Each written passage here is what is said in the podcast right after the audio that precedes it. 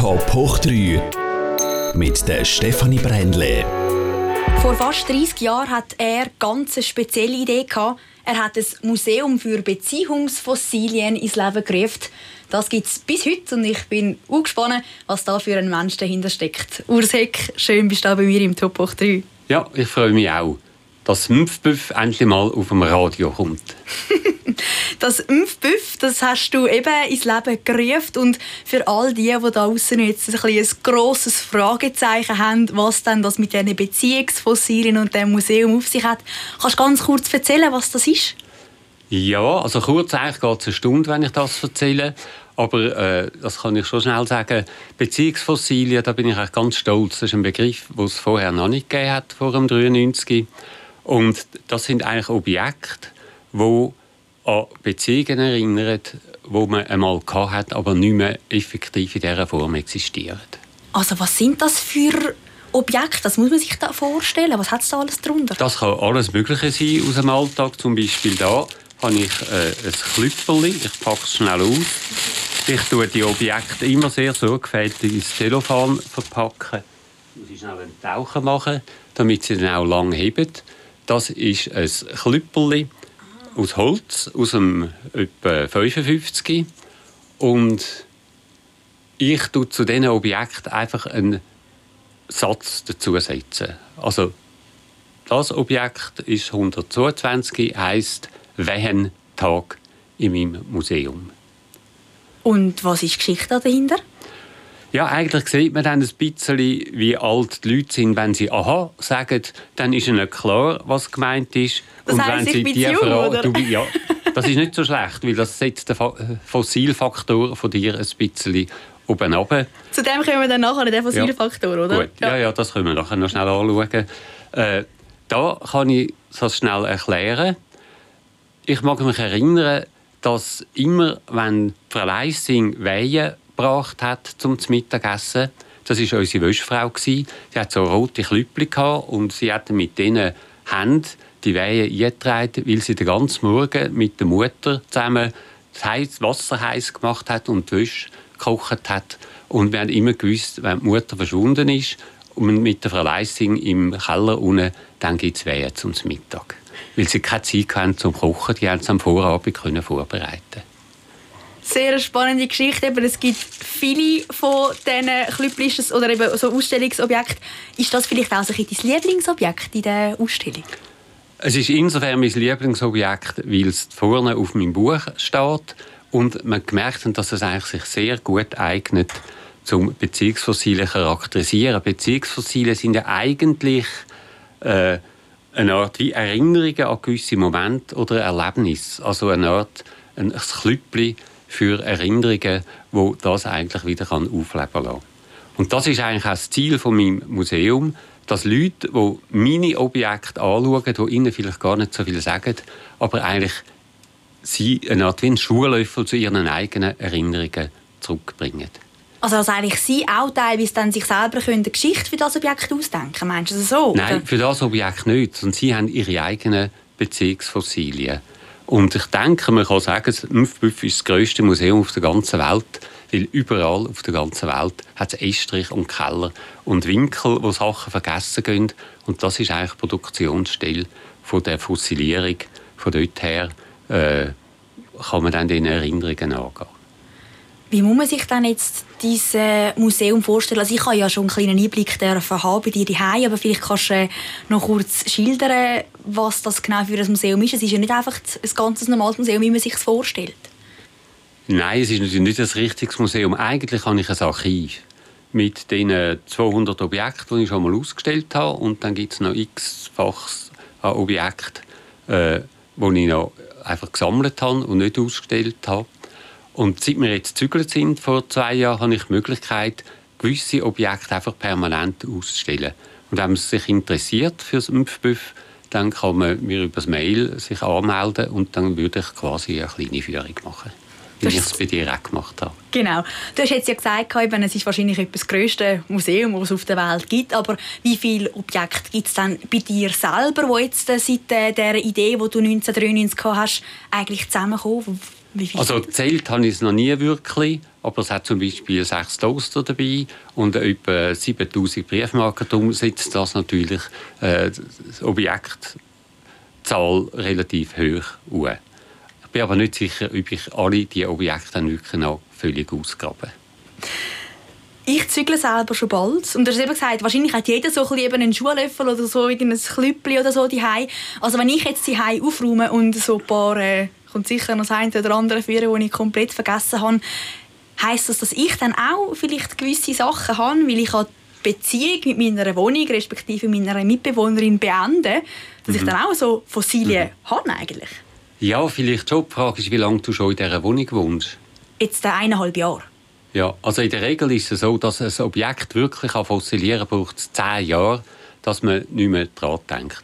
Also wenn du ein Objekt von dir suchen beziehungsweise müsstest du vermutlich eingehen, also zu deinen Eltern und dort auf dem Estrich oder irgendwo dann so Objekte finden, wo du wirklich einfach vergessen hast. Das ist eben das Schwierige am Beziehungsfossil. Es ist nicht ein Erinnerungsobjekt, das man bewusst aufpaltet, sondern es ist etwas, wo, wo einem auf einmal entgegenkommt und einem auf einen Schlag in eine Situation versetzt, wo man denkt, die ist schon lange vorbei.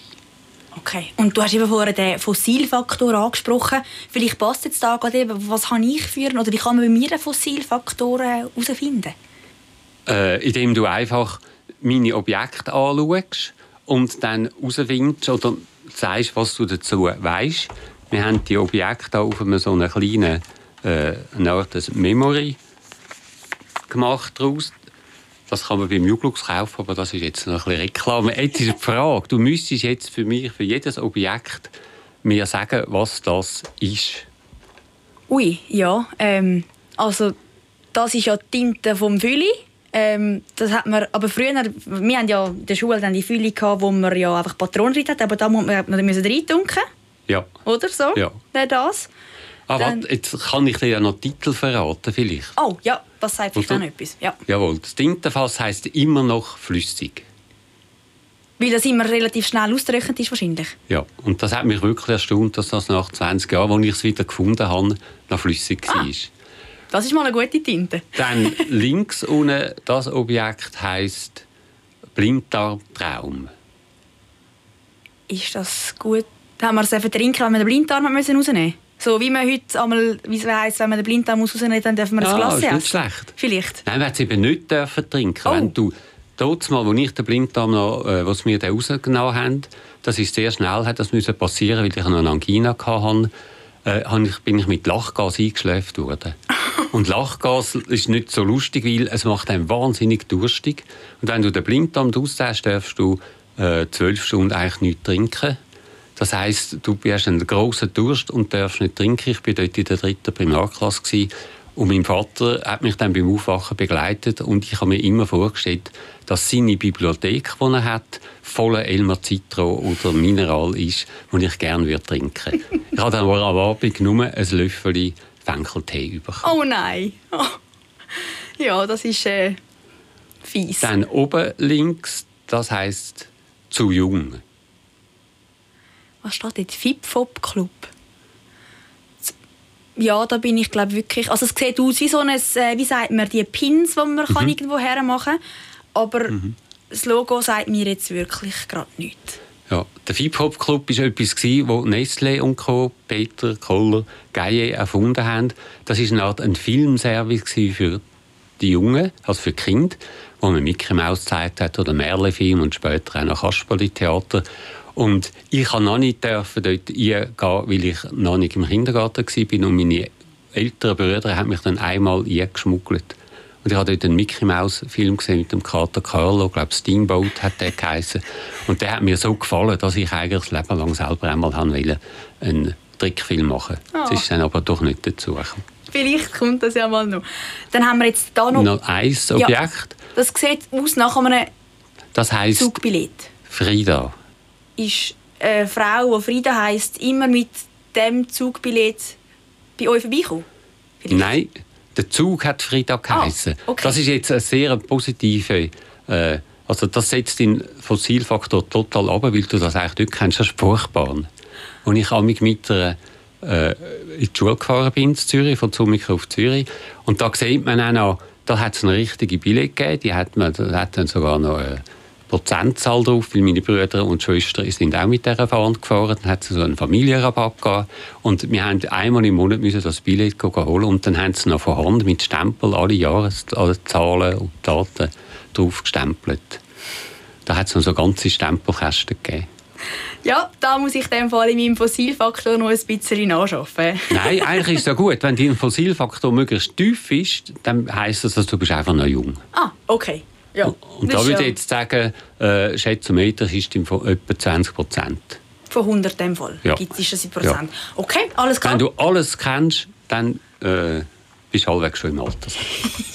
Dann bin ich gespannt. Wenn es dann so weit ist, dann kann ich den Test noch mal machen. Wobei ich muss noch eine Einschränkung machen. Das ist jetzt natürlich der Fossilfaktor nach der Heckskala, die oben offen ist.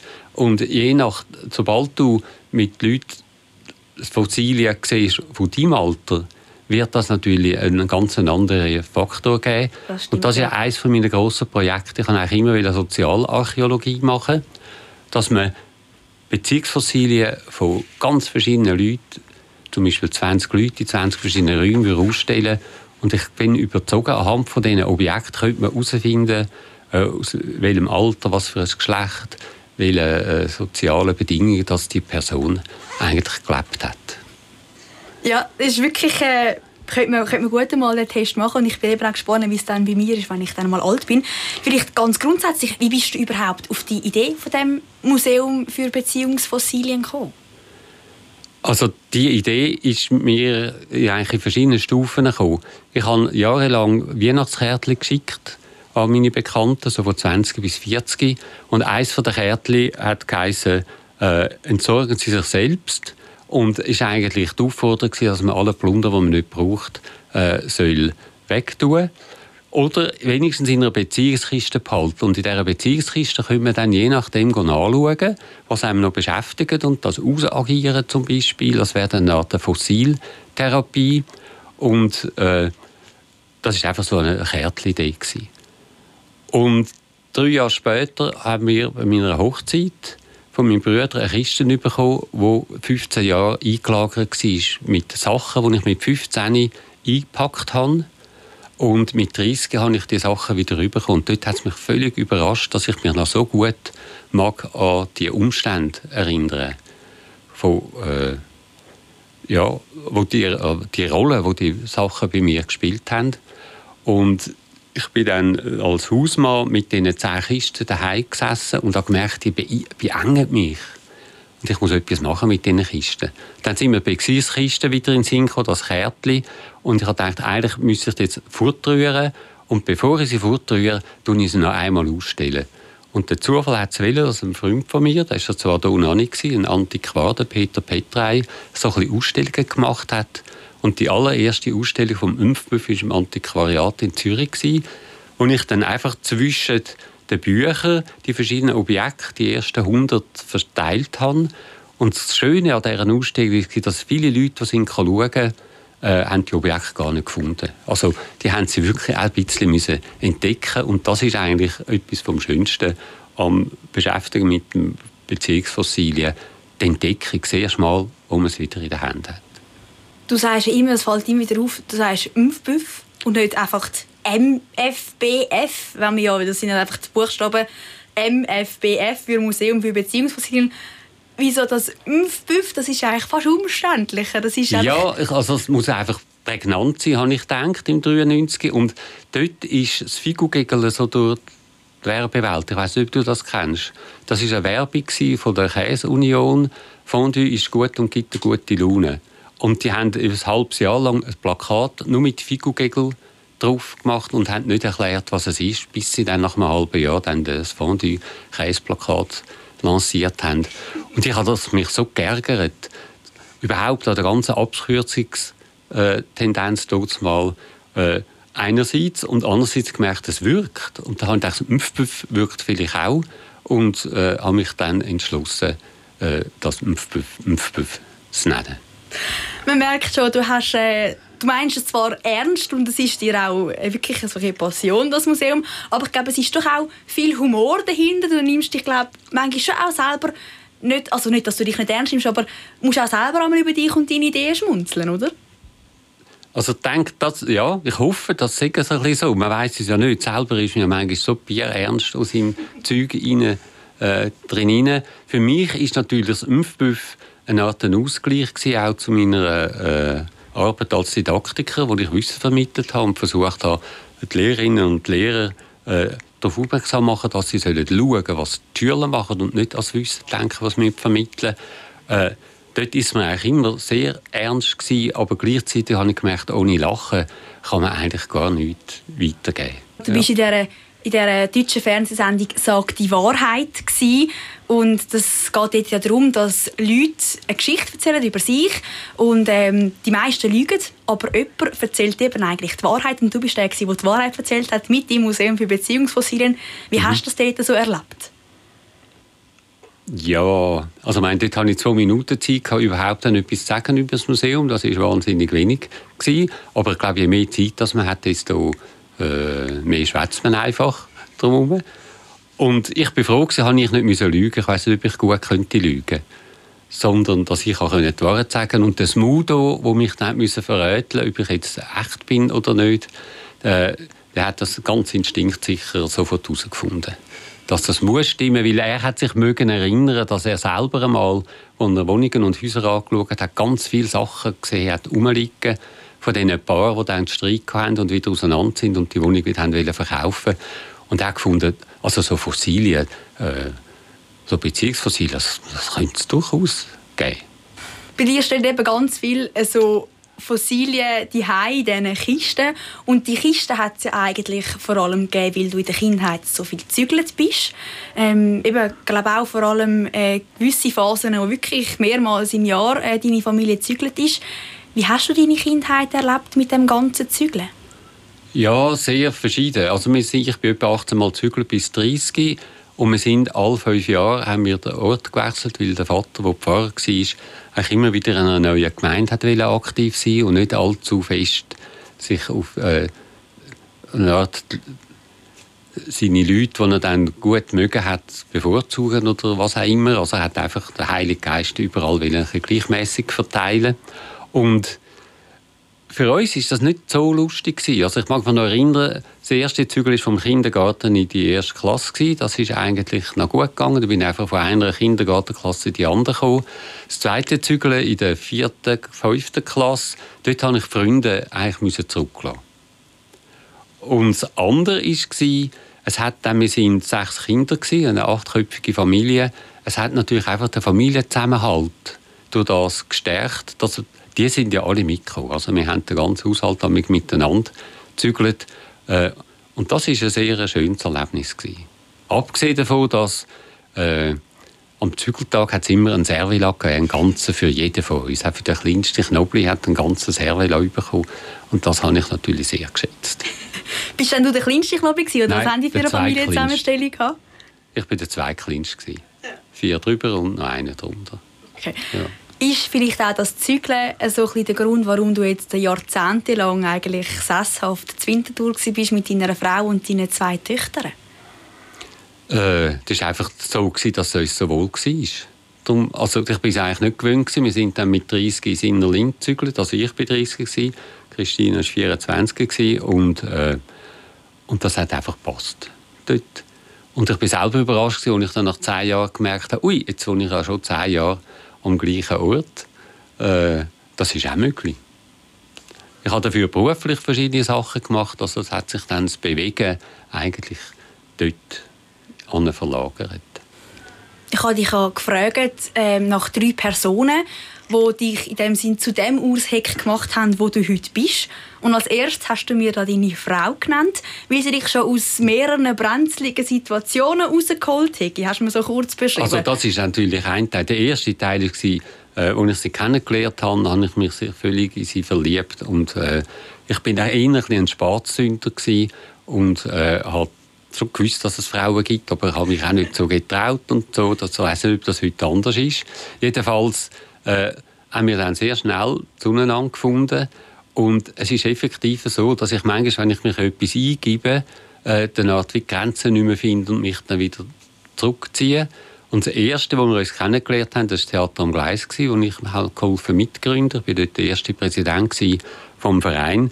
Und das hat immer mehr und mehr von meiner Zeit in Anspruch genommen. Und sie hat dann äh, angefangen, zuerst sehr stark mitgeholfen und dann irgendwie gemerkt, irgendetwas stimmt nicht mehr. Und durch das äh, habe ich dann auch aufgehört dort und gemerkt, ja, es gibt ja nicht nur das Gleis, und mich, sondern es gibt ja eigentlich auch noch Christina und Familie und überhaupt ein anderes Leben. Äh, das ist ähnlich passiert in der Kinderpflege, als ich dort Präsident war in der Winterthur Stadt. Das, äh, dort war zwar eine Tochter, gewesen, aber äh, auch gesagt du Papa, du vergrauest nach der Ferien. Und dann habe ich gemerkt, etwas ist nicht mehr gut. Also ich brauche eine Art einfach äh, eine Art jemand, der mir wirklich die Relationen wieder aufzeigt. Und das in verschiedenen Momenten. Also von dort her ist sie natürlich ganz wichtig. Und noch wichtiger eigentlich ist, dass überhaupt ich eine Familie hatte mit ihr. Als junger Student, als ich noch im Studententheater war, hatte ich das Gefühl, vielleicht liegt eine Schauspielkarriere drin oder so. Und das habe ich dann schnell gemerkt, dass mir das nicht liegt. Oder eben der Comic, den du vorher angesprochen hast. Gehen wir aber weiter zu der nächsten Person. Die zweite Person, die du genannt hast, ist dein Doktorvater, also der Dozent, der ja dich in deiner Doktorarbeit äh, für das Biologiestudium begleitet hat. Wieso er? Ja, er hat mir eigentlich eine Gelegenheit gegeben. Er hat das, glaube ich, gar nicht gewusst. Er ist hat äh, von der, Uni, von der ETH die Uni gewechselt und seine Vorlesung, seine Grundvorlesung, die er gehalten hat, hat keiner von den Biodozenten an der ETH übernehmen und er hat mich dann empfohlen, ich soll doch die übernehmen. Das war eine Vorlesung, äh, dreimal in der Woche, eine Stunde mit 500 Studenten und hat nur 400 Sitzplätze in dem Hörsaal und ich hätte mir das nie zugetraut. Und ich hatte durch diese Vorlesung die Möglichkeit gehabt, zu erleben, wie es ist, wenn man etwas lernen muss und gleichzeitig auch noch selber daran lernt. Und ich war ja so nah am Alter der Studierenden, äh, dass ich am Anfang auch Angst hatte, dass die mir gar nicht zuhören. Und durch das habe ich dann einen, einen Einstieg gemacht. Ich habe einfach die von seinem Skript projiziert und eine saftige, so funkige Musik laufen lassen und den Hörsaal dunkel gemacht. Und nach etwa zwei, drei Jahren habe ich so teuer eins kaputt wäre und mir am Boden gefallen und bei dem Führer noch gesagt, ja, jetzt muss ich halt übernehmen, es nicht gegangen, wie ich will. Also ich habe eine Art den Einstieg gebraucht, um rechtfertigen, dass ich jetzt die Vorlesung mache und nicht mein Professor meine Frau hat mir dann noch ein Sweatshirt genäht, das man aufmachen konnte. Und darunter habe ich dann noch eine Krawatte angelegt, um noch ein bisschen seriöser zu wirken. Und dort habe ich gemerkt, äh, das Wichtige an, an, an Dozieren oder Vorlesen oder Inhalt vermitteln ist eigentlich die Präsenz vom, von mir, vom Dozent. Wir müssen eigentlich die dritte Person auch noch als ah, Plattform gut. bieten, um zu sagen, wir sind aber schon in der Zeit ein bisschen zu fortgeschritten. Darum würde ich einfach den schnell erwähnen. Das ist der Christian Weber, ähm, dein Arbeitskollege, wo du ja. verschiedene Projekte mit ihm gemacht hast, wo du als drittes erwähnt hast. Ich würde aber sagen, ähm, wenn du sonst wieder ein anderes Mal kommst, dann reden wir, steigen wir gerade beim Christian Weber ein. Vielleicht ganz kurz als Abschlussfrage so als mögliche Nachfolge jetzt, du bist ja 67, bist pensioniert. Ähm, Hättest du jetzt vielleicht mehr Zeit für das Museum für Beziehungsfossilien oder wäre es möglich, dass deine Töchter oder Enkel vielleicht das sogar mal übernehmen und dann Fossilien mit dir, also von dir ausstellen? Ja, möglich wäre es schon. Ich habe jetzt wirklich mehr Zeit. Ich habe am 31. Oktober gemacht eine Art Tag der offenen Schachtel, wo man bei mir schauen kann. Das kann man auf meiner Website nachschauen. Äh, ich weiß nicht, ob ich das meinen Töchtern zumuten oder ob dann das alles irgendwann einfach verschwindet dann sind wir ja gespannt, ob es vielleicht doch so weit kommt. Und sonst, wenn ihr eben wollt, die Ausstellung schauen vom Museum für Beziehungsfossilien, dann könnt ihr das machen. Die Informationen findet ihr auf www.beziehungsfossilien.ch. Danke dir vielmals, Urs Heck, bist du da bei mir gewesen. 25 Minuten sind leider schon wieder um. Ja, das geht schnell. So schnell geht es, gell? Mhm. Danke euch da draußen fürs Zuschauen oder Zuhören. Top hoch 3 gibt es dann in einer Woche wieder. Bis dann, macht's gut.